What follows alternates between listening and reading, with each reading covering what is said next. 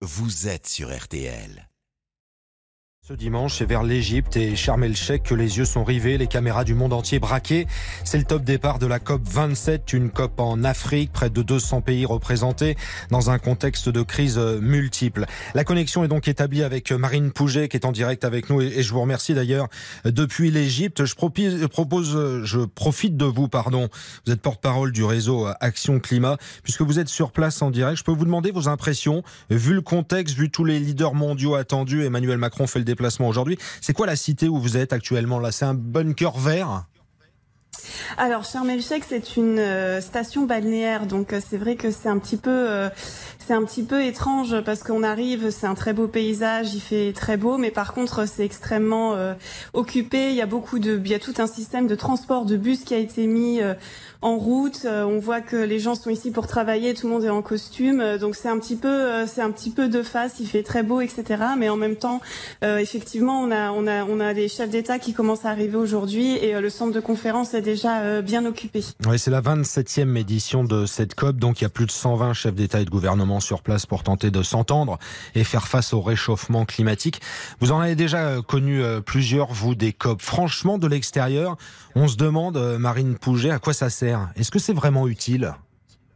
Oui, alors effectivement, elles peuvent être frustrantes et euh, on peut se dire bah ça va pas assez vite et c'est vrai que ça va pas assez vite, mais en fait ces COP elles sont extrêmement utiles parce que c'est le seul moment dans l'année où tous les pays euh, représentés euh, quasiment à l'ONU se réunissent pour parler du changement climatique et ça c'est unique et ça permet ça permet donc d'avancer en fait des ambitions collectives sur la réduction des émissions de gaz à effet de serre, donc en fait réduire la pollution et donc ces COP sont hyper importantes. Il faudrait un peu s'imaginer qu'on est dans une tempête, si vous voulez, et il y a un phare, et le, les phares, en fait, le phare aide un petit peu à s'orienter. Après, à quelle vitesse euh, les bateaux, on pourrait dire, c'est-à-dire les États vont vers ce phare, c'est à eux de décider. Il hein. ne faut pas mhm. oublier que le climat, ça se met en œuvre à la maison. Hein. donc euh, les mesures, les politiques pour lutter contre le changement climatique se font à la maison. Mais ces COP permettent un cadre international très important. Donc oui, elles sont, elles sont utiles, malgré effectivement de temps en temps le sentiment de frustration, je vous cache pas.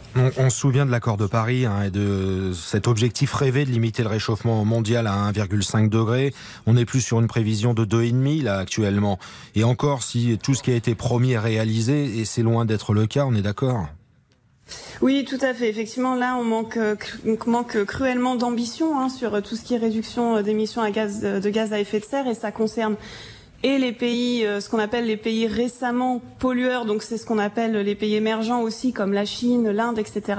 Mais ça concerne de manière encore plus évidente les pays dits développés, donc ça c'est l'Union européenne, les États-Unis, euh, le Canada, l'Australie, qui sont en fait des pollueurs historiques qui polluent depuis 200 ans et qui n'ont toujours pas atteint euh, leurs mmh. objectifs, et leurs objectifs sont effectivement encore trop, trop peu ambitieux. D'ailleurs, la, la, France, la France, pardon Marine Pouget, mais est-ce qu'elle est bonne élève dans cette COP? Alors la France, elle est elle n'est elle est pas une excellente élève, surtout si on sait que c'est la marraine de l'accord de Paris. En fait, hmm. elle devrait avoir un rôle de leader et d'ambition. Et pourtant, on sait qu'à la maison, elle a encore beaucoup, euh, beaucoup d'efforts à faire, euh, notamment sur euh, les dépenses qui restent encore assez néfastes au climat et la biodiversité. on a aussi un manque d'investissement dans le ferroviaire, dans tout ce qui est rénovation des logements, etc. Donc clairement, la France a encore des efforts à faire. Ça se passe donc en Égypte. Hein, c'est une COP en Afrique. Ça n'est pas rien. Ce sont ces pays du Sud qui souffrent le plus de la situation du moment. Il faut les aider d'urgence, il faut leur donner de l'argent.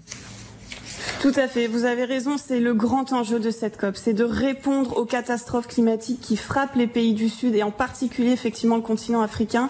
Ça fait euh, depuis des décennies qu'on a ces COP et qu'on demande euh, une somme d'argent importante pour, euh, pour les soutenir puisqu'ils ne sont pas responsables du changement climatique et l'argent n'est toujours pas sur la table. Donc effectivement, ça, ça va être le nerf de la guerre pour les deux semaines à venir. Il y a du boulot évidemment. Je vous écoute depuis quelques minutes ce matin sur RTL, Marine Pouget. J'ai le sentiment que vous restez optimiste dans ce contexte mondial de guerre, de réchauffement qui s'accélère.